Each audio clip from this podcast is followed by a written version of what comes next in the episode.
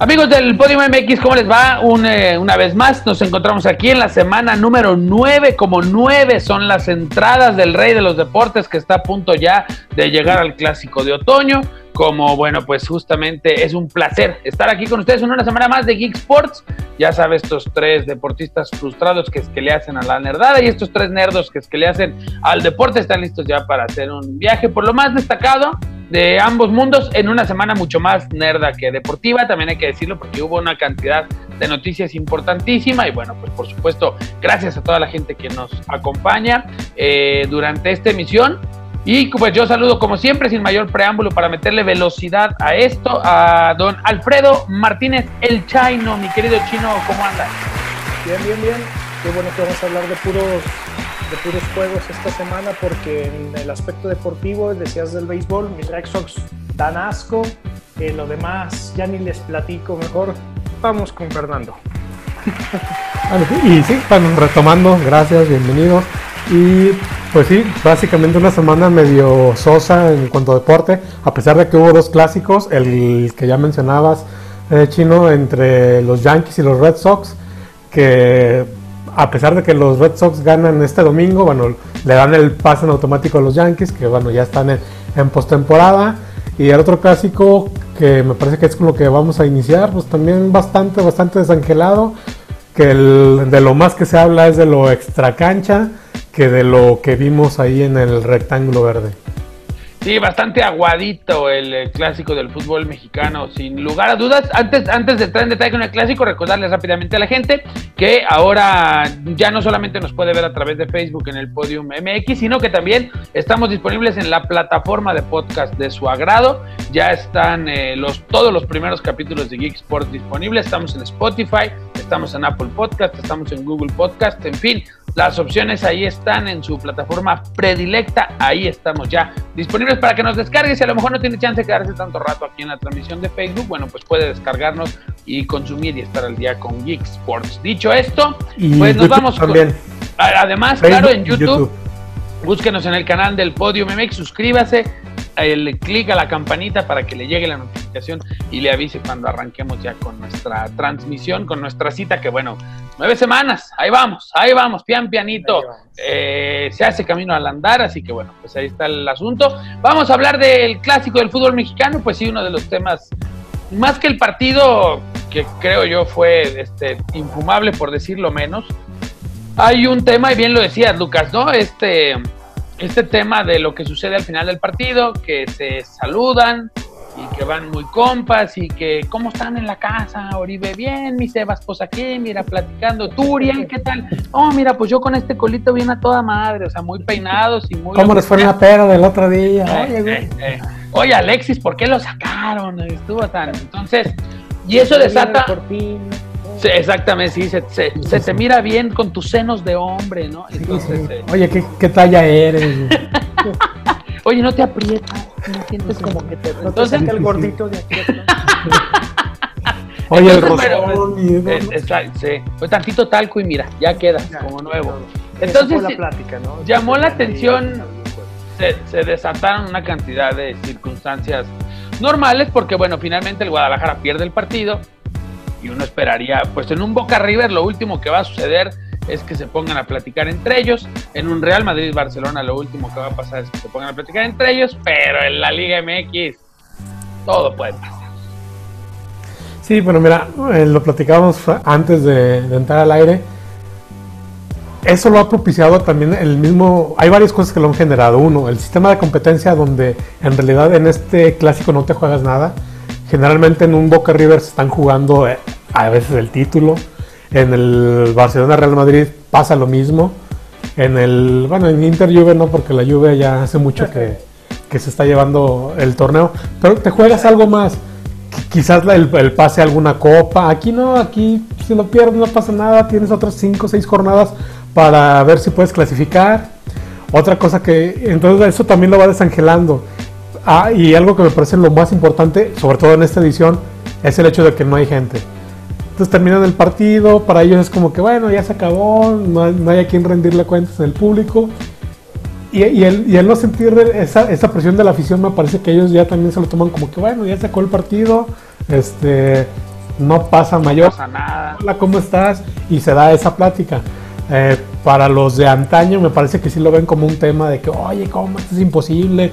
Eh, después de que te aposté mi playera, la, quincena, ¿cómo es posible que esto, este par de cabrones estén este, dando la mano como si no hubiera ocurrido nada? Cuando la realidad es otra, o sea, muchos de ellos no sienten la playera, también lo comentaba muy bien Alfredo, porque vienen de equipo en equipo, entonces, ¿dónde está la... ¿Dónde está el sentimiento y dónde está la pasión por esos colores? No existe ya. Sí, claro, o sea, el mismo, el mismo sistema que tiene la liga lo propicia. Eh, siendo jugadores de equipos tan importantes como son el América y las Chivas, no sabes si el siguiente torneo puedes caer en, el que te estás enfrentando, ¿no? Con, vas a ser compañero de tal o cual. Si bien varios de ellos coinciden en, selección nacional, eh, tampoco estamos pidiendo que que se agarren a golpes o que le miente su madre a este. Ok, hay momentos donde se puede dar, eh, a lo mejor somos de la vieja escuela, pero hay que caer eh, y les debe de caer en, en, cuenta esto que la afición, hay personas que todavía apuestan su quincena, hay personas que apuestan la cabellera, quienes apuestan la barba y, y, lo hacen de una cuestión tan... Eh, tan visceral que para ellos son los primeros en decir es que estos no me estos no, no sienten los colores, estos no apoyan a su afición, porque para muchas personas es el desestrés que viven en sus vidas llegar a esos momentos, ¿no? Y en estos partidos y los jugadores no lo entienden porque no quiero llamarlos mercenarios, porque así no, son profesionales. Son profesionales, pero también nuestra liga lo da, ¿no? Es, hablamos, por ejemplo, de cuántos jugadores que son jóvenes, que están, por ejemplo, en el plantel de Chivas, ya tienen tres equipos.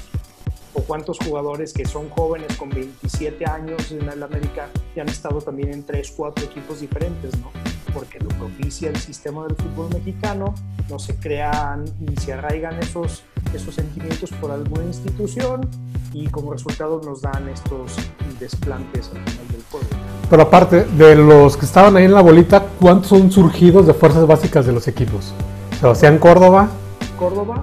Pues nada más. Nada más. Porque Entonces, los demás no tienen la playera, o sea, sí saben que es un partido importante, quizás el más importante para el aficionado, pero pues para ellos a lo mejor es un partido más. Sí, son los menos, ¿no? O sea, eso, eso, eso también es definitivo, o sea, no puede uno englobar a todo el, a todo el equipo definitivamente en ese mismo saco pero sí, definitivamente, o sea, el que se llevó todas las críticas del respetable, me parece con justa razón, pues en gran parte fue Oribe Peralta, ¿no? Oribe Peralta que no hace mucho... La contratación de Oribe Peralta con Chivas de entrada es un error. O sea, desde ahí estamos mal. Porque finalmente Oribe Peralta está muy identificado con, con el americanismo eh, hoy en día, ¿no? Y es obvio, bueno, pues que esto, es obvio que esta situación podría llegar a, suceder, definitivamente no es ninguna novedad, pero sí, sí creo que perfectamente podría Oribe echarle tantito coco, ¿no? O sea, de por sí el, tipo cobra un dineral, para empezar. O sea, porque estoy seguro que no, no fue un asunto de tres pesos ni nada. Pero, y además también, caramba, este, para muchos es, como bien dice el chino, es que se les olvida a veces la, trascendencia de lo que ellos hacen en, la cancha. esto es lo que provoca finalmente que la gente se vaya decepcionando de a poco, porque finalmente te vas dando cuenta que yo de pronto sí decía, bueno, si a ellos no les interesa, pues porque a mí sí. Y entonces eh, ahí es donde se pierde verdaderamente la esencia de un partido como este, ¿no? O sea, cuando finalmente ellos con sus conductas o con, con esta situación y estos comportamientos, ellos son los que dan al traste finalmente con eh, este tipo de, partidos, creo yo, porque esto no lo vas a, o sea, no lo verías nunca, también lo hablábamos, ¿no? O sea, me parece que no sucede, ojalá no suceda, porque si sucede, Dios mío, en un, en un Pumas América o en un Chivas Atlas, donde en teoría las rivalidades, como bien señalan, vienen más de la cantera, que son mucho más valiosas. Pero sí, sí, sí, la verdad es que sí, de por sí era un clásico rodeado de circunstancias atípicas pues esto le da el traste también, creo yo. O sea, y se convirtió en un partido más, ¿no? Como entre que no te juegas nada y entre que tienen esa actitud, pues, pues, se convirtió en un partido. Estuvo más emocionante el de la Copa GNP por México, man. Sí, seguramente, pero y es eso, o sea, ese es el tema. Los jugadores en realidad, los, al menos los canteranos, sienten más la rivalidad contra el, equipo de su ciudad, que es al que están enfrentando desde niños. Eh, Pregúntale al jugador de Chivas, a quien quiere derrotar desde que tiene uso de razón, es al, jugador de Atlas. Lo mismo pasa con el de Pumas, América y viceversa. Entonces, eh, estos clásicos me parece que sí son un poquito más de trascendencia, quizás de televisión o, o del arraigo de la historia que, que te lo van pasando desde generación en generación de que, ah, dicen el clásico es Chivas América, aunque en realidad muchas veces ya no lo sienten, porque tampoco no es el más pasional. El más pasional me parece es Pumas América, eh, por ahí el de Rayados Tigres, por la gente, no tanto por los jugadores, porque ahí también no, existe un jugador canterano que sienta esos colores, están repletos de, de, de jugadores armados, perdón, surgidos de otros equipos extranjeros y nacionales. Entonces, en cuanto a canteranos, me parece que sí vendría siendo el, el Pumas América y posteriormente el Chivas Atlas. Sí, y si algo puede terminar por dar al traste estas grandes rivalidades o esta rivalidad que es hecha por la mercadotecnia por ahí a finales de los 70, básicamente por Televisa, porque era su equipo para demostrar que era el más grande de México contra el que tenía más arraigo en ese entonces y tenía más títulos, eh, pues le jugaron ahí al vivo, crearon esta, esta rivalidad, pero si le dan al traste, es eso, ¿no? El perder identidad. Eh, es algo que no, que no han entendido los directivos, eh, siguen vendiendo un producto como hace 30 años, la verdad ya no son los las mismas circunstancias. Eh, y de a poco, como bien dice Arturo, se va perdiendo ese interés, o sea, porque van a decir, mira, ellos ganan tantos miles y yo me aposté lo de mi semana, pues ya estoy harto, ¿no? De que no les importe. Hace años sí los veías que se daban de golpes y patadas y por ahí unos lloraban cuando les daban una bofetada están viendo tus papás, Gonzalo, ¿no? Como ese video del aficionado, Gonzalo. exactamente. están viendo tus hijos, Gonzalo. Y, pero ahora ya no sucede eso, o sea, y en gran parte sí lo crea el, el jugador, estos jugadores que ahora se sienten ofendidos porque son tan criticados por sus cuestiones personales, pero es porque no, no terminan de entender que eso es lo que la gente saca de estrés al final de, de la semana metiéndole poquito de eso que los apasiona y que pues, ahora ya vale gorro para los jugadores. Pues sí, ahí está el tema de, definitivamente sentando un precedente. Yo no me acuerdo hace mucho que la gente estuviera tan, tan molesta con un partido de estos, pero bueno, habrá que esperar. A bueno, y el juego tan malo fue. Y muy aguado. Por eso se habla de esto. O sea, si, hubiera sido un buen partido, seguramente hubiera pasado desapercibido. y los buenos partidos se dan con esa garra y con esa, con esa rivalidad que se puede crear. Así decirlo. Sí, de acuerdo. Pero bueno, pues ahí está el tema pues del clásico. Lo que sí, vámonos. De soporífero poco. Mejor vamos a platicar rápidamente algo de NFL, semana 2. Muy buenos partidos y algunas cosas a destacar, mi estimado chino. Sí, vamos a platicar. Eh, la semana pasada decíamos que no pasaba nada con, con, los vaqueros de Dallas, que era lo mismo que, que antes cuando los manejaba mi querido Titino Garrett. Eh, esta semana sacan un resultado sorpresivo. Iban perdiendo por un margen de 19 puntos en la primera mitad. Eh, por ahí se ponen cerca y después les vuelven a sacar 13 puntos, si mal no me equivoco, los halcones de Atlanta en diferencia. Mal uso del reloj, de, consumir yardas. Eh, se ponen a tres puntos los vaqueros de Dallas cuando quedan menos de un minuto por ahí. Hacen una patada corta y como que nadie le avisó a los jugadores de, de los halcones que ellos podían también jugarla. La dejan, hacen, hacen acá una cobachita como cuando uno de tus compas quiere ir a orinar en la, en la borrachera y se la dejan a uno de los jugadores de Dallas. Es increíble que haya sucedido. Increíble. son de esas jugadas que o hay de dos, o los jugadores y el coach no les dijeron, tú puedes jugar el balón o revísenla para la cuestión de las apuestas para los que son suspicaces, ¿no? Y, pero la verdad, eh, impresionante, eso hace que, que Dallas tenga buena posición de terreno y termina ganando el juego con, con una patada de, de, 55 yardas, si mal no recuerdo. eh, nada más para que vean lo trascendente que esto, no por lo que genera Dallas, no porque gane Dallas, sino por lo que deja de hacer eh, Atlanta. En 440 partidos en los que un equipo haya anotado 39, 39 puntos y no haya perdido un solo balón, me refiero a un balón suelto o a una intercepción, en 440 juegos habían sido ganados contra cero perdidos. Ellos son el primer equipo en perder uno en el juego 441. es increíble, increíble que haya sucedido esto. Lo platicamos la semana pasada en el contexto de los vaqueros y lo platicamos en el contexto de los 49, de quién tenía la culpa de haber perdido con, con Arizona la semana pasada. Es una cuestión de cocheo. ¿Quiénes estaban con los halcones? Este señor Shanahan los halcones, yo se los dije, los halcones no van a superar haber perdido ese Super Bowl de esa manera. Y se ha notado hasta que venga un cambio generacional en los coaches y venga ese cambio de switch a hacerlos una franquicia ganadora, ¿verdad? Y aparte como Frank, bueno, esta generación ya se queda con, con al menos con esas dos, estigma, esos dos asteriscos, ya no nada más el del Super Bowl, este también va a quedar ahí para la posteridad. Así es, es así como el típico la cruz azuleada para los que no ven fútbol americano, pero eh, es algo muy similar.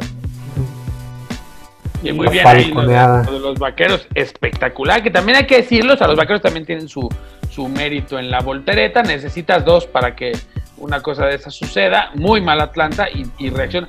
Lo de Prescott es increíble porque hay semanas donde dices, dude, no vales ni 10, y hay semanas donde dicen que le den 200. O sea, no, no, es una cosa irreal, así de irregular es Dak Prescott. Es un tipo que una semana se super justifica y la otra semana simplemente. Pero por eso mismo no merece los 40 que pide, está pidiendo. De acuerdo. Por, la irregularidad. Claro, y sobre todo por el equipo al que se lo hacen, por ahí es el segundo jugador en la historia Fíjense, al lado de quién va a estar. Prescott hace 400 yardas aéreas. Es el segundo jugador en la historia en hacer ese número de yardas después de Tom Brady del Super Bowl 52, el cual perdieron contra, contra las Águilas de Filadelfia. Nada más para que se den una idea de lo que tuvo que hacer y, eh, para, para ganar esto con 400 yardas aéreas. Sí, una cosa bárbara lo de Chip, senta un récord dentro de la liga. Y bueno, hablábamos antes de pasar al siguiente tema de las lesiones, ¿no? Eh, hablábamos en la previa de que la NFL, muchas lesiones en, este, en lo que va de la campaña hasta el momento. Sí, vienen las lesiones de la mano de, de los... Eh, de la pérdida de, las, de los partidos de pretemporada, los training camps fueron eh, mucho tiempo sin estar equipados es muy diferente jugar con 35 kilos eh, de peso sobre tus hombros a nada más practicar en shorts, ¿verdad? Y ha habido lesiones importantes. Por ahí eh, el único buen jugador que tiene, desde mi punto de vista, los gigantes de Nueva York es eh, Shaquan Barkley. También se termina rondando la rodilla el día de ayer en una jugada en la que el defensivo lo lleva hacia la orilla del campo para sacarlo, se resiste, es una cuestión de, dos fuerzas y termina tronándole la rodilla. No, es intencional, pero platicábamos también que en esta temporada típica, muchos jugadores que no habían tenido la oportunidad de estar en las plantillas, por todos estos que se retiran por el COVID, iban a tener su oportunidad y este es el caso, ¿no? Hay quienes van a jugar más rudo, hay quienes van a golpear más fuerte para poder quedarse la siguiente temporada o las que vengan. Y este es el caso, ¿no? Así sucede la lesión de, de Barkley. Por ahí Nick Bosa de los 49 de San Francisco también se, se truena el, el, tendón de Aquiles, que le llaman por ahí. Eh, en los 49 pierden a Monster por un, por un, eh, un desgarre y también al al señor que es dueño de las paredes ahí del cuarto de Fernando. Jimmy G también tiene una lesión en una de las piernas, también está fuera. O sea, las dos mejores armas ofensivas que tienen los 49 y su mejor defensivo, fuera. Veremos qué le depara. Vamos por Kaepernick ahora sí. Exacto, ahora sí. ¿Quién se ríe ahora? ¿Quién se ríe ahora? Colin. Tienen un buen relevo en Newlands, esperamos que les depara. Por ahí las Panteras de Carolina también pierden a, al señor que tiene nombre de antivirus, a McCaffrey, y fue el líder corredor de la liga el año pasado. Estaba empezando a tener una buena temporada en su primer partido y la mitad del segundo, y también se truena por ahí un músculo en la pantorrilla y van hace varias semanas que esté fuera. Pues vamos a ver en qué, un hospital la NFL sin lugar a dudas. Eh, y bueno, pues ojalá que esto no vaya en detrimento porque ha habido muy buenos juegos, esa es la verdad. O sea, ha, habido buen nivel, se ha jugado bien y ojalá se, se mantenga esa, esa dinámica, ¿no? Algo que quieran agregar del tema NFL antes de pasar a lo siguiente. Eh, que en la NFL sí entienden que a lo que, lo que la afición espera, aunque no hay jugadores en la tribuna, que diga, eh, aficionados en la tribuna, sí se sabe qué es lo que espera la afición, lo que espera el televidente. La verdad han sido bastantes muy, los juegos que han sido buenos, el de el de Nueva Inglaterra contra Seattle fue un juegazo que se definió en la última jugada prácticamente. De acuerdo. Eh, eh, también otro detalle así fino por esta cuestión de la pandemia, va a haber lugares donde ya pueden entrar aficionados, hay quienes lo han hecho. Eh, por aquí después se, critica mucho el gobierno, nada más les quiero poner un ejemplo. Florida es de los estados que más ha sido golpeado por la pandemia y tiene permiso para que sus dos equipos tengan aficionados en los estadios. ¿eh? Pues ya están demostrando que puede regresar la gente a los estadios, pero bueno, México pues, es México y es un lujo que no se va y por ahí eh, esta cuestión de, de, que aquí alguna vez Faitelson le dijo al piojo, ponte el cubrebocas, porque aquí no hay sanciones ni nada, nada más para que vean cómo está este asunto en la NFL. Eh, ayer sancionaron a tres coaches por no utilizar el cubrebocas con 100 mil dólares de multa y sus equipos con 250 mil dólares. O sea, en, un ratito sacaron un millón trescientos mil dólares en multas. Esos multas los puedes ver aquí en Puebla, en Mazatlán, en Atlas, pero en el América jamás. No va a suceder, no va a suceder. El AME es intocable para, para esas cosas. Ahí está pues el tema de, de, de lo que es la NFL y vamos a cambiar de frente y es turno de la nerdada.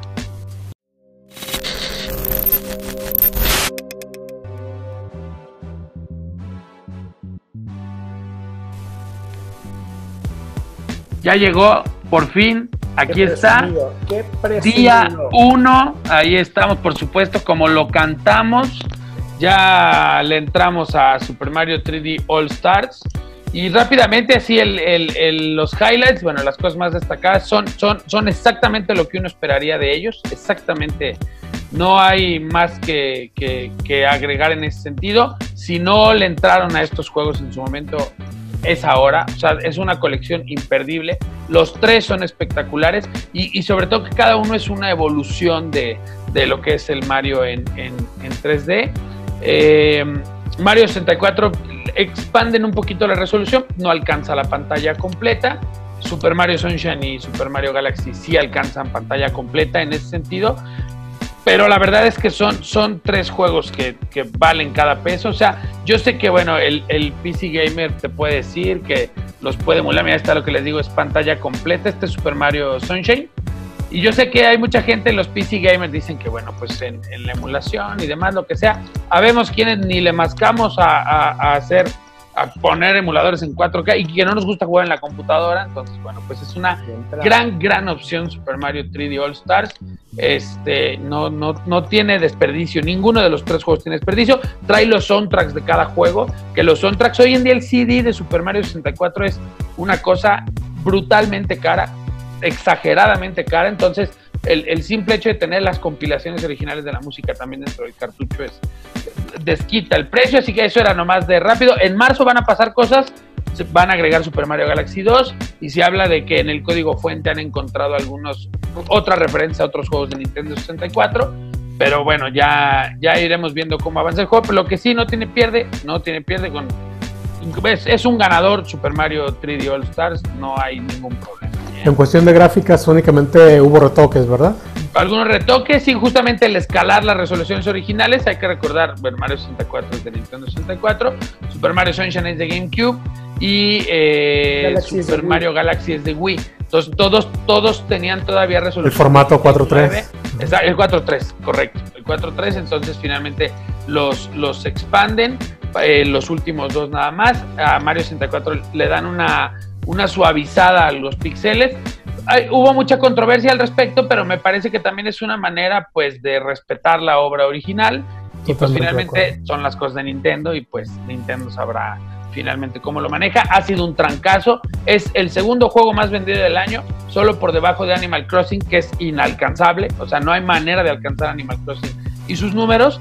Pero estar en segundo lugar en un año donde se ha vendido muchísimos videojuegos es, es algo importantísimo. Así que pues ahí está. Hay todavía en stock. Habrá Habrá restocks evidentemente en marzo, así que hasta marzo más bien que es cuando estará disponible. Mucha gente se escandalizó que porque hasta marzo, yo creo que en marzo los que lo quisieron comprar ya lo compraron, o sea, no, no pasa nada en ese sentido y bueno, pues finalmente es una pieza importante de colección de la historia de Mario en 3 Año fiscal, ahí está la respuesta.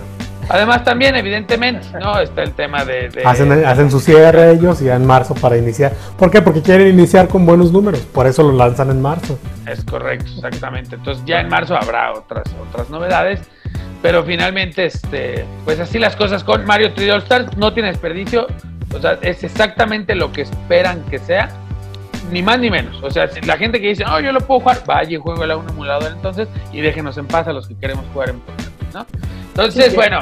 cabe mencionar que pues en realidad es una edición para las personas que quieren jugarlo en Switch, eh, conmemorando los 35 años de Mario. Sí, definitivamente, sobre todo porque yo me he fijado, eh, mucha gente resulta que no le entró a Mario Sunshine. Y tiene sentido, GameCube no se vendieron ni 20 millones de, unidades. Y yo la verdad es que en una cosa rarísima me cayó el 20, no acabé ninguno de los tres juegos, entonces este, pues imagínate tres Marios, tres Marios triple A, es a 20 dólares cada uno. Oye, ni en la consola virtual valían eso. No, no. En la consola virtual Mario Galaxy costaba 450 pesos más o menos. Entonces, este, Mario 64 sí un poco menos, unos 150, 160, pero vaya, el tener todo en una sola tarjeta, no es digital, los soundtracks, y van a agregar Mario Galaxy 2 a través de una actualización eh, más pronto que tarde. O sea, no, tiene desperdicio, es, es un pack infaltable, eh, no tiene ninguna bronca de nada, no le duele nada. Bueno, pues ahí está. Super Mario 3D All Stars, recomendadísimo, es adictivo, es divertido, es Mario en su máximo esplendor. Y para los que no tenemos Switch y únicamente jugamos con el celular, ¿qué nos tienes? Está el Among Us. Among Us, que es el juego sensación hoy en día. Among Us, que bueno, pues es este juego, todo el mundo jugamos al asesino. Todos lo tenemos, todos lo eh, tenemos, ¿no? Y este juego del asesino que era de, bueno, pues es una tripulación y hasta el chino lo tiene, eso ya es mucho decir. Eh, pero es, una, es, es un juego con una premisa muy sencilla, es una tripulación desde 4 hasta 10 jugadores y entre la tripulación tienen que cumplir distintas tareas y hay un impostor o dos o tres según la configuración de la partida dentro de ellos. Y se trata de que el impostor tiene que asesinar o sabotar a, toda la tripulación. Club, Es, una especie de club, exactamente, es una especie de club. Con la novedad de que, bueno, pues encontrar una partida es muy complicado porque este juego salió el 15 de junio del 2018. Ya. Y no lo pelaba nadie hasta que vino el tema pandemia, estoy hasta la madre, ¿qué voy a jugar? Y en España los, streamers empezaron a hacer famoso Among Us, que tiene un modo de juego muy adictivo, es muy rápido, es muy ágil, la siguiente partida llega pronto, pronto, pronto, entonces no hay servidores, de hecho la, gente que lo desarrolla está impactada porque el dinero empezó a caer dos años después, ¿quién iba a pensar? Inner Slot se llaman, y estos cuates ya dijeron, ¿saben qué? Así se va a quedar el juego, no le vamos a hacer nada. Más bien viene la secuela de Among Sí, yo me voy a la playa con lo que estoy ganando después de... Los desarrolladores ya no tenían ni para pagar la renta de su departamento. Y Casi, prácticamente, y de pronto empezaron con todo esto, ¿no? Carretadas de dinero. Y es un juego con el que te puedes entretener con tus amigos a distancia, con tu familia. Por ahí mis sobrinos ya lo juegan. El otro día estaban enseñando a mi hija, yo ya jugué con algunos amigos, también con otros sobrinos. Es, es una cosa adictiva, adictiva, realmente son partidas muy rápidas, muy simples y eh, y nos también son muy dadas para este asunto de, de, ser encajoso con alguno, ¿no? De que fue Lucas y saquemos todos a Lucas aunque no sea, ¿no? Es, es, bastante divertido ese asunto de echar montón. Exactamente, esa es parte de la diversión, así que descárguelo gratuito en iOS, gratuito en, Android, en computadora vale 50 pesos, que también piensen en el desarrollador, pues le metió tiempo y esfuerzo, 50 baros pues no es nada, te lo gastas en tres cocas, entonces pues ahí está Among Us, que sí, con esta historia que los desarrolladores dijeron, viejo, así se queda el juego, mejor hagamos una secuela y ahí vamos a ver si los desarrolladores logran emular este éxito que han tenido hasta el momento con Among Us, que ahí está disponible para su dispositivo móvil. Llegó la hora de que hagamos otra pausa porque viene la carnita de este Geek Sports en la parte de la nerdada. PlayStation 5. Y carita y carita. Y muy carita. Ah. Regresamos, esto es Geek Sports.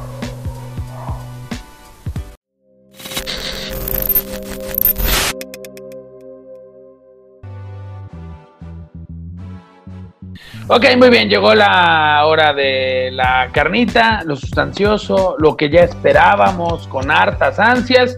Finalmente llegó el día, PlayStation 5 tuvo su conferencia, otra conferencia muy al estilo de Sony, muy estilizada, eh, con estas transiciones que son eh, porno para diseñadores. es increíble lo bien que lo hace, que lo hace Sony, una precisión quirúrgica, una elegancia que, muy destacada. Y finalmente, bueno, yendo en, orden de lo que se fue anunciando, Final Fantasy XVI, que lo decíamos en, en, nuestro chat, ¿no? Que eso tenía cara de, de Final Fantasy XVI. Parecía también, yo, yo dije que tenía 14. cara. Es que, ajá, exactamente, parecía también una expansión de Final Fantasy XIV, pero, pero sí, ¿no? O sea, un lanzamiento fuerte finalmente tenía que ser como fue. Y hay que decirlo, es exclusiva de PlayStation en consola, es decir, el juego sale para PlayStation 5 y para PC. No podrá, no va a jugar en Xbox. O sea, y eso es, eso es un hándicap que sigue dejando de manifiesto el tema de ciertas preferencias, ¿no? Como ¿Es, exclusiva o exclusiva limitada? No, no, no, exclusiva. O sea, en consolas no va a salir en otra consola que no sea en PlayStation 5. Va a salir en, en, en, en PC, sí, pero es en, consola no va a salir en Xbox One. Eh, después, bueno, eh, imágenes de nuevas de Resident Evil 8, este, que se ve precioso. Ese es multiconsolas, ese no tiene pierde. Eh, y empiezan a, una serie de Miles Morales que, bueno, ya se les había dicho. Ya lo habíamos platicado. En la pretemporada de Geek Sports, yo ya les había dicho que esto iba a pasar. O sea, que, que Miles Morales iba a salir en Play 4. Finalmente sucedió así. Eh, pero bueno, eso se anuncia ya posterior al show, ¿no? Está el de tema Howard también se el juego de Howard que se ve muy bien. Es un pésimo momento, creo yo, para sacar un juego de Harry Potter con todas las broncas en las que está metida la señora. bueno, pero, pero, sabemos, que son broncas de, gente de la generación de Mazapán. No, no, él la acepta ya, es generación de Mazapán es bronca del Target también. O sea, el Target de Harry Potter. es literatura. Aparte, ella ¿cuántos se, frota las manos por los millones que va a vender aún así. Ah, claro. Ah, de acuerdo. No, este no, no. que se ha desatado. No, como mercadotecnia, pues es lo mejor que le pudo haber pasado. Y el juego se ve espectacular. O sea, la verdad es que se ve muy bien, muy bien. Hay, por ahí un Devil May Cry que también es. Eh, que, se ve bien. Que es la reedición del 5, sé que si el, el 5 es de generación actual, van a lanzar una... la Capcom ciña, o sea, esa no tiene pierde, Capcom lo hace desde de, simplemente cuántas veces le compramos a Capcom Street Fighter 2 derivados, ¿no? Eh, o Resident Evil y derivados. Eh, yo creo que el juego, el juego que más he comprado en mi vida es Resident Evil 4 y, donde lo pongan, ahí lo voy a comprar. Sí, claro, lo, lo, tuve en Wii, lo tuve en GameCube, lo tuve en Play 2 y lo tengo hoy en día en Switch también. Este, y, son varios anuncios interesantes los que va lanzando ahí eh, PlayStation 5 hasta que finalmente, bueno, Fortnite que va a estar de, de inicio en cuanto a, recargar también. Fortnite que, sí vendrá con, con todo lo que no les queda de otra Sí, y finalmente, y finalmente es importante porque, o sea, Fortnite, entre que no les queda de otra, y tiene que estar evidentemente en, ahí donde está. También se va a hacer el remake de Demon Souls, ese se ve sí, sí, sí, espectacular. Con todo y que no, no son juegos para mí, son juegos dificilísimos como la nada, pero eh, se ve tan... Eh, ahí dije, ah, caray, esto sí ya es Next Gen, porque ni Final Fantasy XVI sí se veía bonito, pero nada que un Play 4 a lo mejor no pudiera ejecutar. Pero ya este Demon Souls, este, el salto Es, es abismal.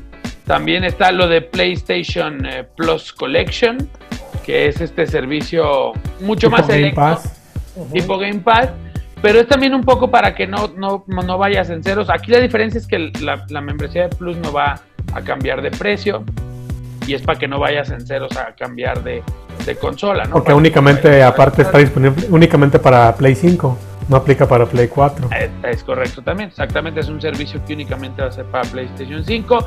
Deadloop, que em, a mí me había gustado más de Deadloop la primera vez que lo vimos. Esta segunda vez no sé qué tuvo que ya no me encantó. Pero el estudio para mí es, es, totalmente de fiar, que es Arkane. Eh, publica Bethesda, que ese es otro tema interesante porque es un juego exclusivo de PlayStation 5 y lo, vamos a ligar con la nota que se dio a conocer ayer.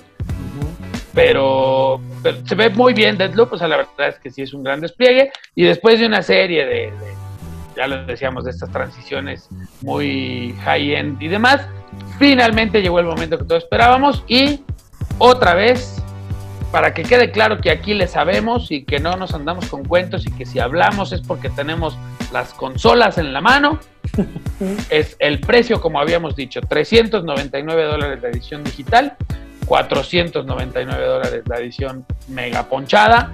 Xbox Series S no existe, o sea, no por lo menos para nosotros. Seguramente habrá papás que se van a ir porque es la opción para jugar Fortnite y demás, pero, pero el hardcore gamer no le va a entrar a Xbox Series S. Y donde explotó todo y ya donde se pone interesante el asunto es el tema de preventas se liberan ese mismo día. No, el, precio, en, el, precio en México, porque sabíamos que iba a costar eso en dólares. o sea, en cuestión de dólares sabíamos por dónde iba a estar el asunto. Lo, lo que nos cayó como bomba y una sorpresa muy buena fue la noticia primeramente del, de que iba a ser día 1 en México. Ah, ah cierto, me, parece que es, eh, eh, en orden, esa es la primera noticia. México somos día 1 y minutos después el precio. Me parece que ahí PlayStation amarró gran parte de lo que va a ser esta generación y sobre todo con una noticia que más adelante les vamos a dar de, Xbox. Pero me parece que ahí es donde se gesta eh, que esta Navidad va a ser para Sony. Sí, eh, eh, realmente nosotros decíamos, bueno, siempre estuvimos comentando que podían ser 16 mil pesos para arriba, más o menos por 14 mil pesos está fantástico. Yo sé que 2 mil para muchos no será diferencia. Aquí digo por mi amigo Arturo, que ya lo tiene en la preventa. Y... Dos, dos, dos. Las dos, sí, compró la. La otra la vamos a rifar por esta plataforma. Una para jugar mientras estoy en el baño y la otra este, mientras estoy en el cuarto de baño. Pero, eh, un precio bastante competitivo, tanto la, la, la que tiene el, el disco como la que es digital. Y realmente si, si nos decantábamos por la opción de irnos en la digital con Xbox al precio que nos mandaron los de PlayStation, no, no hay manera de, de, de no decidirse por la consola japonesa realmente, ¿no? Sí, porque aparte si te vas con las dos digitales, la de PlayStation te está ofreciendo lo, lo, mismo, o sea, es exactamente lo, mismo que la que trae disco, el disco a diferencia de Xbox que te ofrece una consola intermedia como una generación 4.5 y, y, eso quizás porque a veces eh, la actual te, te, da mejores prestaciones en algunas cosas que, que la nueva que va a salir digital. Entonces me parece que ahí no hay para dónde hacerse. Quizás sí, lo, lo que yo mencionaba, para el el, gamer novato, para el papá que quiere darle su consola al chavo de, secundaria.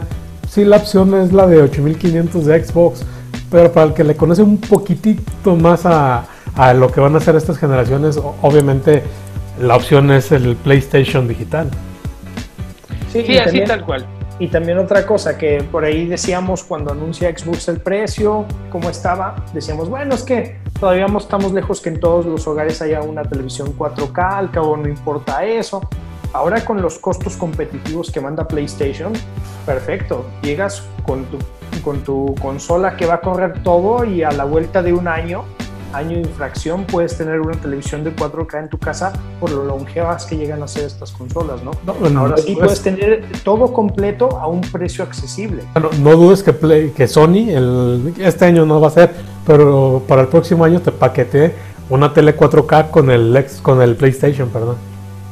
Sí, de acuerdo. Finalmente, Sony conoce, tiene muy, muy trabajado ese, ese mercado, ¿no? Definitivamente porque conoce muy bien ambas cosas y Sony siempre se ha preocupado.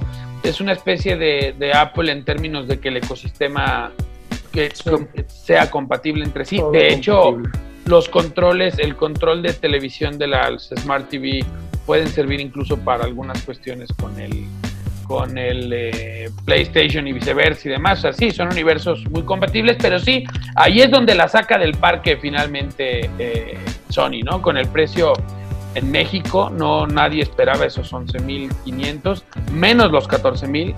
Y, y sí, entre, entre el día 1 y esos costos, a mí me, da la impresión de que por primera vez, nunca, nunca en la historia de, de, de los videojuegos había sido tan fácil tener un PlayStation de lanzamiento. Nunca. O sea, ninguno. El PlayStation 3 yo recuerdo eran, eran bueno, el PlayStation 2 yo recuerdo que yo lo llegué a ver en 12 mil pesos eh, en, Liverpool y fábricas de Francia. Solo ahí lo encontrabas o en Games Orozco ahí este pero pues hay mercadito gris, ¿no?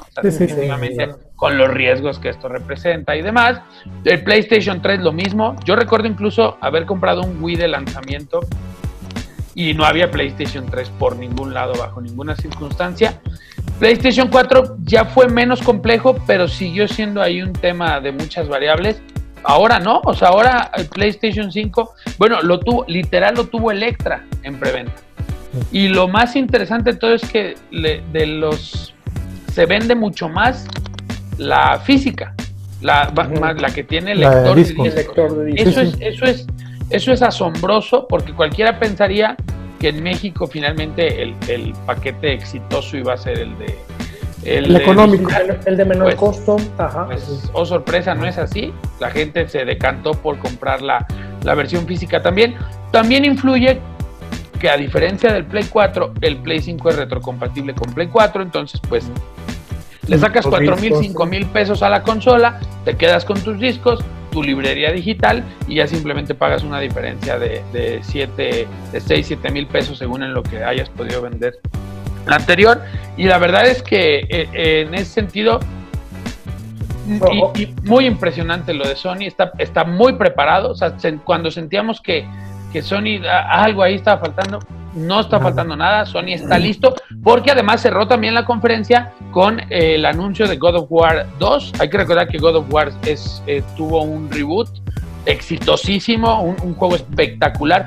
Yo no lo he acabado, la verdad. Yo lo empecé y algo llegó, algo llegó que robó toda mi atención. Estoy tratando de recordar que pero no me acuerdo y ya no regresé. Pero, pero paternidad. paternidad. Sí, exactamente. No, no, no, ya no, no. God of War es del 2018, o sea, ya, ya, ya, ya era yo un pater familia. De hecho, ese fue un factor fundamental. A mí lo que más me gustó de ese God of War es que no se parecía en nada al God of War de antes, que a mí el God of War de antes no me gustaba.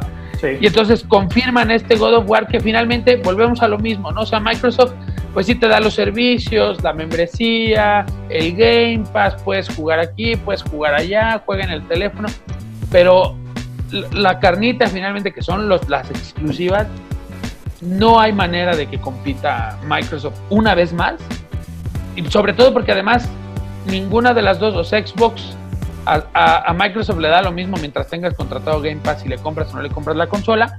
Y pues es la gente así lo está interpretando y dice, viejo, pues no quieres que la compre, no la compre. Y entonces me voy con, con, PlayStation 5, que la verdad es que sí se siente mucho más siguiente generación. Con todo y que después de que termina la conferencia y se confirma lo de Miles Morales para Play 4, lo de Horizon Forbidden West también para Play 4 y el juego de Sackboy también. O sea, Sony, Sony dice, bueno, yo entiendo que no todos van a entrar día uno a la siguiente generación, así que te voy a hacer la transición más suave.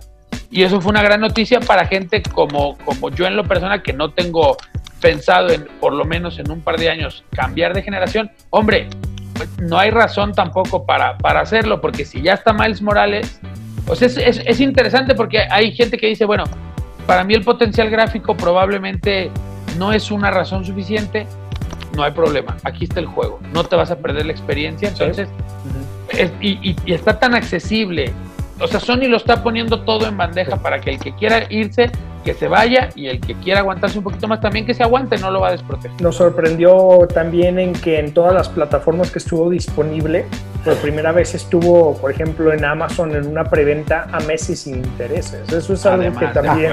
O sea, coordinaron todo ese asunto, ¿no? Sí, para seguir... encontrar en Walmart a 20 meses sin intereses.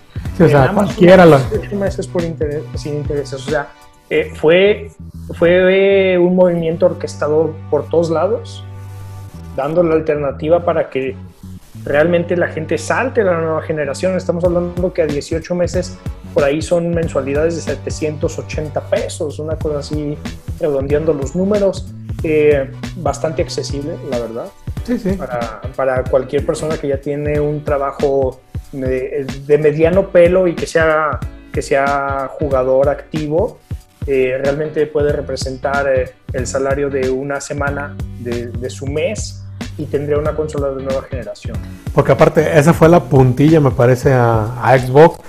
El que PlayStation dice, bueno, ya, ya, ya te dije mis costos, ya te dije en qué regiones va a salir, ya te doy la fecha de lanzamiento. Y no solo eso, mañana mismo es la preventa. Sí, sí, sí. O sea, a media, a media tarde estaban disponibles. Sí, lo de mañana es un decir. es un decir porque es lo que habían anunciado originalmente. ahora, esa es otra. Eh, aquí, México, México. El desorden lo pusimos aquí.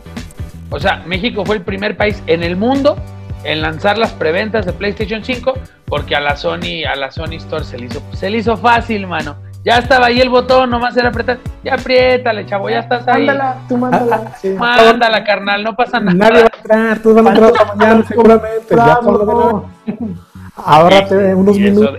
Exactamente, y eso fue lo que desató el, el, el, caos. Así que bueno, me parece que está listo. Yo en mi timeline de Twitter he, he, visto una cantidad de tickets y de gente que dice ya está la preventa, ya lo aparté, ya es la saca del parque una vez más PlayStation y me parece que la inercia de esta, todo el fuelle del Play 4 lo va a aprovechar el PlayStation 5.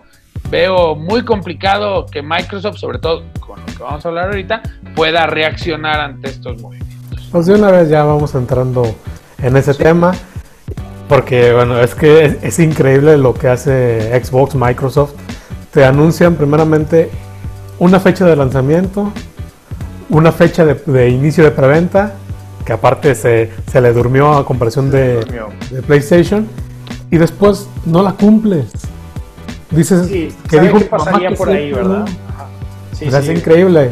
Arturo, las condiciones de producción o algo por el estilo para empezar a asegurarlas. Yo quisiera pensar o mal pensar, porque anuncias una semana y fracción antes tus costos, no pones las piezas disponibles al alcance de la gente y ahorita ya te comieron el mandado. Sí, porque la preventa debe haber iniciado el día de hoy, pero ayer por la tarde noche anuncian, oye, siempre no, salimos en noviembre, no te digo que vamos a salir el 10, pero sí salimos en noviembre y la preventa, bueno, no va a ser este martes, después, luego te digo cuándo es la preventa.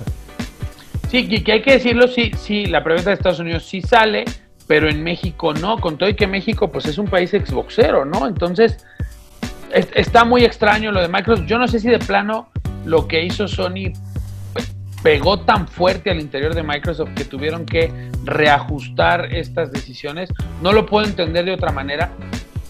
Se está, está dando mensajes equivocados, está dando bandazos Microsoft en ese sentido. Con todo y que, bueno, hablando cronológicamente, ayer fue un día donde Microsoft se llevó la nota la buena en la mañana y la mala en la tarde. En la mañana anuncia que le invierte 7.5 mil millones de dólares. Es más de lo que ganó PlayStation el año pasado. Nomás para que se den una idea, 7 puntos y creo que son 2.5 mil millones de dólares más que los que gastó Disney al comprar a Marvel para comprar a Bethesda Studios. ¿Quiénes son Bethesda? Bueno, Bethesda son los creadores, entre otras cosas, los que publican hoy en día Doom, los que publican The Elder Scrolls, en este caso Skyrim, que es de los juegos más exitosos de, la historia. es, una, es una compañía que a mí me extraña la maniobra. Publica Dishonored, Dishonored que es, es una franquicia que a mí me encanta. Fallout los Fallout, que también son juegos maravillosos. A mí me extraña un poquito la maniobra porque no pensé que Bethesda estuviera en una crisis tan fuerte como para tener que ser comprado.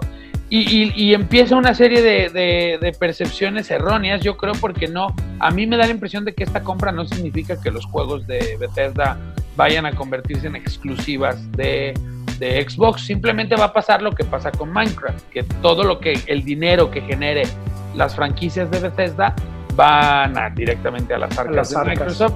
Bethesda tendrá más recursos y más presupuesto para desarrollar sus juegos, pero lo que verdaderamente me llama la atención es que eso quiere decir que los estudios que se le ha pasado Microsoft comprando durante los últimos tres años, quiere decir que no están generando un carajo. Y que de plano tuvo que recurrir a un estudio probado para comprarlo y entonces sí empezar a generar esos juegos que hoy en día, porque esto significa que, que el siguiente Elder Scrolls, por ejemplo, va a estar día uno en Game Pass es, ojo ahí, ¿eh? O sea, mientras en PlayStation 5 habrá que pagar el full price, en, Xbox será día uno de Game Pass. Entonces es una buena maniobra, pero después viene esta, este asunto de las no preventas en muchas zonas del mundo. Y dices, hombre, este, pues, pues a qué estamos jugando, pues, ¿no? Sí, cuando te parecía, cuando eh, parecía que, que era buena opción irse por la plataforma, bueno, por la consola más barata, eh, con este anuncio de, de, tener alguna exclusiva. Creemos, yo también soy de los que cree que van a seguir estando disponibles eh, para todas las consolas, para todas sus versiones. Eh, personas que ya estaban esperando por ahí pasar la tarjeta con este, con este asunto y de repente dices, bueno, pues para cuándo, ¿no? Y no crean, el videojugador eh, sí le come la ansia. Y... Es caliente, es que si traes el dedo caliente y la cartera caliente, a lo mejor dices, play, vámonos. Porque es, lo que pasó. O sea, eh, tal cual fue lo que pasó. PlayStation dice, ahorita ya está la, la, preventa. Muchísimos, mucha gente que estaba todavía dudando entre si compraba Xbox o PlayStation, al momento de estar la preventa disponible dijo, vámonos, play. Sí, y va a haber personas que vean ahora que, igual y en Amazon por ahí ya aparecen en algunos momentos que no hay disponibilidad, pasa uno, dos, tres días y ya hay de nuevo. Eh, va a haber personas que van a estar en este, en este asunto de la calentura y va a decir, no sé para cuándo, este ya no hay, este ya hay, y va a aventar el carterazo, ¿no? Ahí la tarjeta.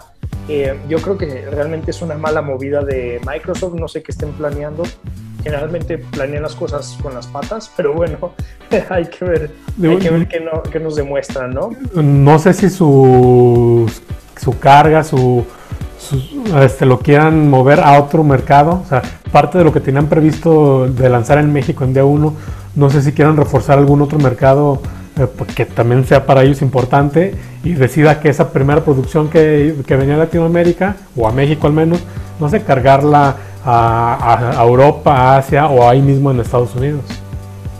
Es, un, bueno, ellos manejan muy bien esta cuestión numérica también, hay que ser sinceros, pero se hablaba que PlayStation iba a bajar de 15 millones de consolas a 11 por cuestiones de la pandemia en producción para que salieran. Al final dijeron que no, que se mantenían igual. Que se mantenían igual, pero estamos hablando que son 15 millones de consolas a nivel mundial. Pues pocas. O sea, son, relativamente son pocas. Hablando que en Japón hay 128 millones de personas, en Estados Unidos hay 300 y fracción, en México son 130 millones, o sea, hay para que se den a los que les gustan las matemáticas para que hagan el tanteo de las posibilidades para adquirir alguna, ¿no? En día uno, en ir a buscarla por ahí a algún centro comercial, el que quiere ir a buscarla a la frontera. O sea, no es tan fácil, no suena tan bien. Por eso yo creo que, como dice Arturo, el videojugador es caliente y en cuanto vea la posibilidad se va a decantar por la que tenga la mano. Porque esa es otra. En día uno, o sea, si ya retrasaste el lanzamiento de Xbox, seguramente, aunque van a ser muy pocas, pero el día 12 sí la vas a poder conseguir en Liverpool, en Sears, en, en Sanborn, contadas. Pero aún así, la gente se va a volcar a conseguir su PlayStation el, día 12 y ya no los que pudieran haberlo hecho con Xbox el día 10. O sea, también ahí está perdiendo mucho Xbox. O sea, le, regalaste al menos dos, tres días más y con eso también vas a perder esa parte del mercado. Sí, de acuerdo. Bueno, pues habrá que esperar ya conforme lleguen los tiempos en noviembre finalmente en que, en que acaba la cosa con estas, eh, con estas consolas de nueva generación. Y si les parece, salvo que quieran agregar alguna otra cosa en el tema de, la Next Gen. Eh, con, eh, con, el hecho de que Microsoft compra esta empresa, por ahí surgió, no sé si es una nada más para llamar la atención, pero hay personas que juegan y que tienen PlayStation que le está pidiendo a Sony que compren Konami a ver si, ah. a ver si funciona, ¿no? Para tener de su lado también esta gran empresa que se estuvo rumorando que incluso un Silent Hill exclusivo iba a salir en PlayStation 5. A mí no me extrañaría, Japos con Japos. Bethesda es. una compañía norteamericana, entonces también tiene sentido que se recargue en Microsoft. Así que bueno, pues, en ese sentido todos. Y Konami que viene desde la era de piedra de los videojuegos. Konami que es una lágrima hoy en día, además, dicho sea de paso, ¿no? Entonces, pues bueno, justamente arrancando las Geek Femérides con Konami, y es que un, eh, el 17 de septiembre, el 1998 fue un gran año para los videojuegos. Dos en particular que son de mis favoritos. Y el primero de ellos es Metal Gear Solid 1 para PlayStation 1 sale al mercado. Metal Gear Solid es el único juego ever que acabo una vez al año, todos los años desde que tengo manera de emular. Este, porque pues sí, no tengo software original para, hardware original para, para correrlo. Tengo, tengo el juego, pero ya, ya los lectores de los plays ya fueron. Pero Metal Gear Solid 1 que es, que es, es, un, es un hito, es un antes y un después, es este, este guion sofisticado, cinemáticas, gran actuación de voz, una historia. Ahí nos dimos cuenta que los videojuegos podían tener tintes adultos, ¿no? Justamente PlayStation, que iba enfocado a ese, a ese mercado, y te da un juego de estos y dices, te voló la cabeza Metal Gear Solid Sí, sí, eh, marca la tendencia para todo lo que todo lo que vendría en un futuro en cuanto a la animación, al cómo se manejan las historias, el desarrollo del, videojuego. Así es. En otra, para mi buen Titino, está Geek Feméride. Al profe, al profe, al profe. Al, profe, Que se me hace que de ahí está sacando sus estrategias, se está, está perdiendo ahí. El humo, el humo. Está, más perdido que, que el avión.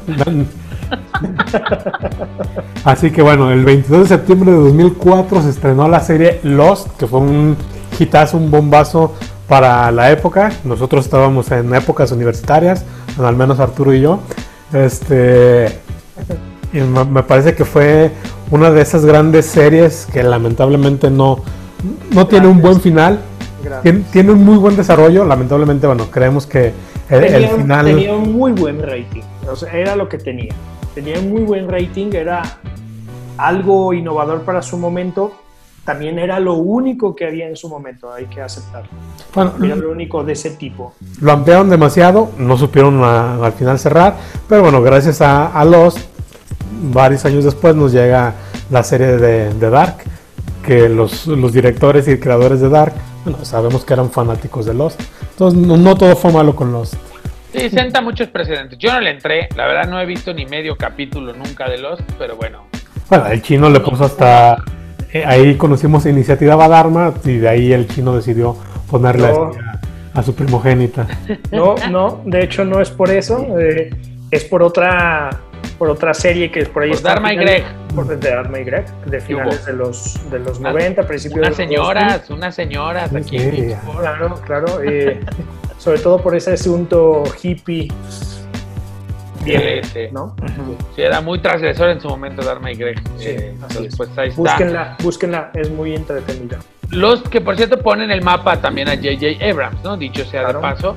O sea, ya había hecho cosas antes, pero Lost es, es el trabajo que le abre puertas a, a, todo lo que terminó haciendo y hoy en día ha convertido en un, en un ícono de la nerdez. Nuestro querido J.J. Abrams, te amo J.J., no hagas caso.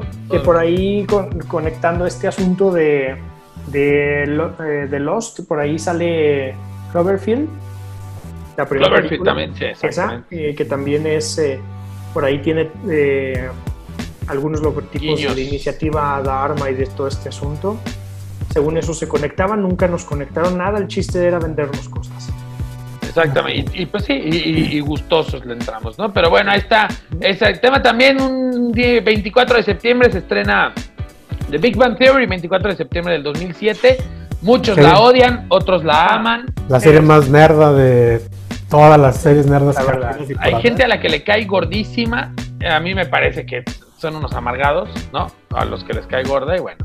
A, las personas que les cae mal es los que viven de las repeticiones de Friends. Ahí me van a disculpar. Ah, bueno, yo también vivo de las repeticiones de Friends y no me cae mal de Big Bang Theory. Pero tú eres una, eres una, señora ya. Eso sí es verdad también. Eso sí es verdad también. Entonces, pues sí, ahí está. De Big Bang Theory, que también hay que decirlo, el gran giro que le aportan son las damas. O sea, si hubo un punto que decíamos, nos estamos ahogando y entran en escena eh, Amy Farrah Fowler y la esposa también de... de de Wolowitz. Gracias, de Wolowitz y, esta dinámica de Rayes y eso le da aire fresco a, una serie que parecía que, que, iba a entrar en una dinámica ahí medio rara, pero finalmente, bueno, pues todo salió bien y 12 años después termina en un final redondo que dejó a todo el mundo muy satisfecho con un premio Nobel en la mano. No diremos a quién para no spoilerar a quien no la haya visto. ¿ah? Y para personas que son como nosotros es algo muy fresco, es algún reconocimiento de que puede ser exitosa una persona, puede ser eh, creativa, divertida, eh, por la cuestión de de, que nos gusten los cómics, los videojuegos. Antes era, era como un tabú de, mira, esos tontos ahora los pusieron en el mapa como gente cool. Por si saludos a los de mi salón de la universidad, que son de, de esa de ese pensamiento. Yo creo que todos, ¿no? A todos nos tocó. A mí por ahí en la secundaria. No, a Arturo no.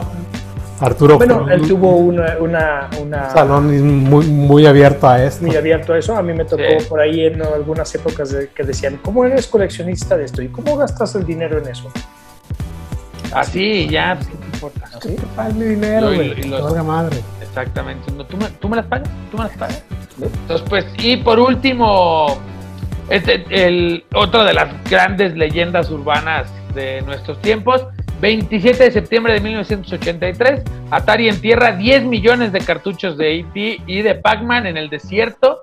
Incluso hasta hubo un documental que estoy tratando... Donde encuentran ras, eh, sí, bueno, encuentran ¿Dónde vimos, vestigios. ¿Dónde vimos ese documental? Está en Netflix. Está en Netflix. No me acuerdo del nombre, pero sí está en Netflix. Sí, sí. De hecho, ya no está, ¿eh? Porque sí, sí, se llama Atari Game Over, sí, ya no está. Quizás lo bajaron para poner esta... Lo, bajaron a lo mejor por cuestión ya de. para poner lo suyo. O, simplemente de la licencia, ¿no? Sí, también. Sí, que. Mm, pero sí, era una belleza. sí, sí, claro. Hace poco lo pasaron en. No me acuerdo si en Discovery o en Nat Geo. Entonces, quizá fue cuestión de licencia por lo que lo bajaron. Porque sí, lo hace un par de semanas estuvo en uno de esos dos canales. Pues está en YouTube, ¿eh? por cierto. A lo mejor lo vamos a ver en Disney Plus, si salió en Discovery. Puede ser. Eh, es, es, una joya. Eh, Llevan por ahí a buscarlo cuando están haciendo las excavaciones, llega eh, al desarrollador, al, al, programador, el que lleva la batuta de, de, toda esta historia es Ernest Klein, que nos regaló eh, este, Player One. este gran libro. Y es, es una joya realmente. sí, la verdad es que... Es entretenido, si es medio morboso el asunto de saber si es es real o es un mito, por ahí dejan las cosas abiertas a que sí sucedió, de que sí están en, ese lugar, véanlo, búsquenlo, es bastante entretenido. Mira, está en YouTube en español, ahí este, te voy a pasar el link, eh, Lucas, para que lo... Ahí luego lo dejamos ahí. Con, la banda, exactamente. Y pues de esta manera hemos llegado, salvo que alguien quiera agregar algo más. al eh, final. El arbitraje, estoy enojado con el arbitraje. el arbitraje. me, echaron a perder el invicto, hoy por eso no hubo presentación así. No era penal, me expulsan a Mitala. ¿Qué onda con ese arbitraje? Bueno, pero es que lo que pasa es que tenían que hacer algo más grande para despistar lo que pasó el viernes con lo de Cruz Azul. Y es para, salvar, es para salvar al rayo, es para salvar al rayo. No, no, es para, el rayo no va a ganar. Mientras el profe no está a su compa, es para salvar a su compa al que es modelo de playeras por acá en Aguascalientes. el, el profe no está aquí, el rayo no va a ganar, así de fácil. Eso sí también. Bueno, y al son de no tengo amigos, mi querido chino, Muchas gracias. Digo, es que nosotros defendemos a los nuestros, ¿no? Pues, sí, claro. a mí, pues como a mí no me ha llegado la playera. ¡Oh, qué tipo! ¡Qué bárbaro! ¿Qué le parece? Bueno, Chino, gracias. Hasta luego. Don Fernando Sánchez Lucas, él ya sé lo que es perder ni hablar. ni, hablar. Bueno, nada más, eh, ya dijeron la fecha de estreno del anime de Dragon Quest. El, 3 de octubre, entonces bueno, hay que estar al pendiente, aún no sabemos si la van a transmitir de forma legal en México y en cuál plataforma llegará, pero bueno, ahí estaremos Nosotros les avisamos. Nosotros les estaremos avisando. Sí, la verdad es que sí. Se va a poner re bien eso. Ahí está el opening, de hecho, completo, ¿no? Recién lo subieron ayer, si la memoria no me, no me falla. Entonces, bueno, pues ahí está así muy prendidos con Dragon Quest. Aquí somos Dragon Questeros y claro que esperemos que todo salga bien. De esta manera hemos llegado al final de una edición más de Geek Sports. Arturo Reyes, quien les habla, les dice gracias. Jueguen mucho Super Mario 3D All Stars y nos vemos la próxima semana. Recuerde Google Podcast, Apple Podcast, Spotify también. Ya está Geek Sports disponible. Aquí las ligas también para que pueda descargarnos. Suscríbase, un like, una campanita. En YouTube también estamos. En fin, las opciones ahí están, solamente usted nerdie con nosotros. Esto es Geek Sports en el Podium MX. Adiós. Porque se nos viene el programa 10.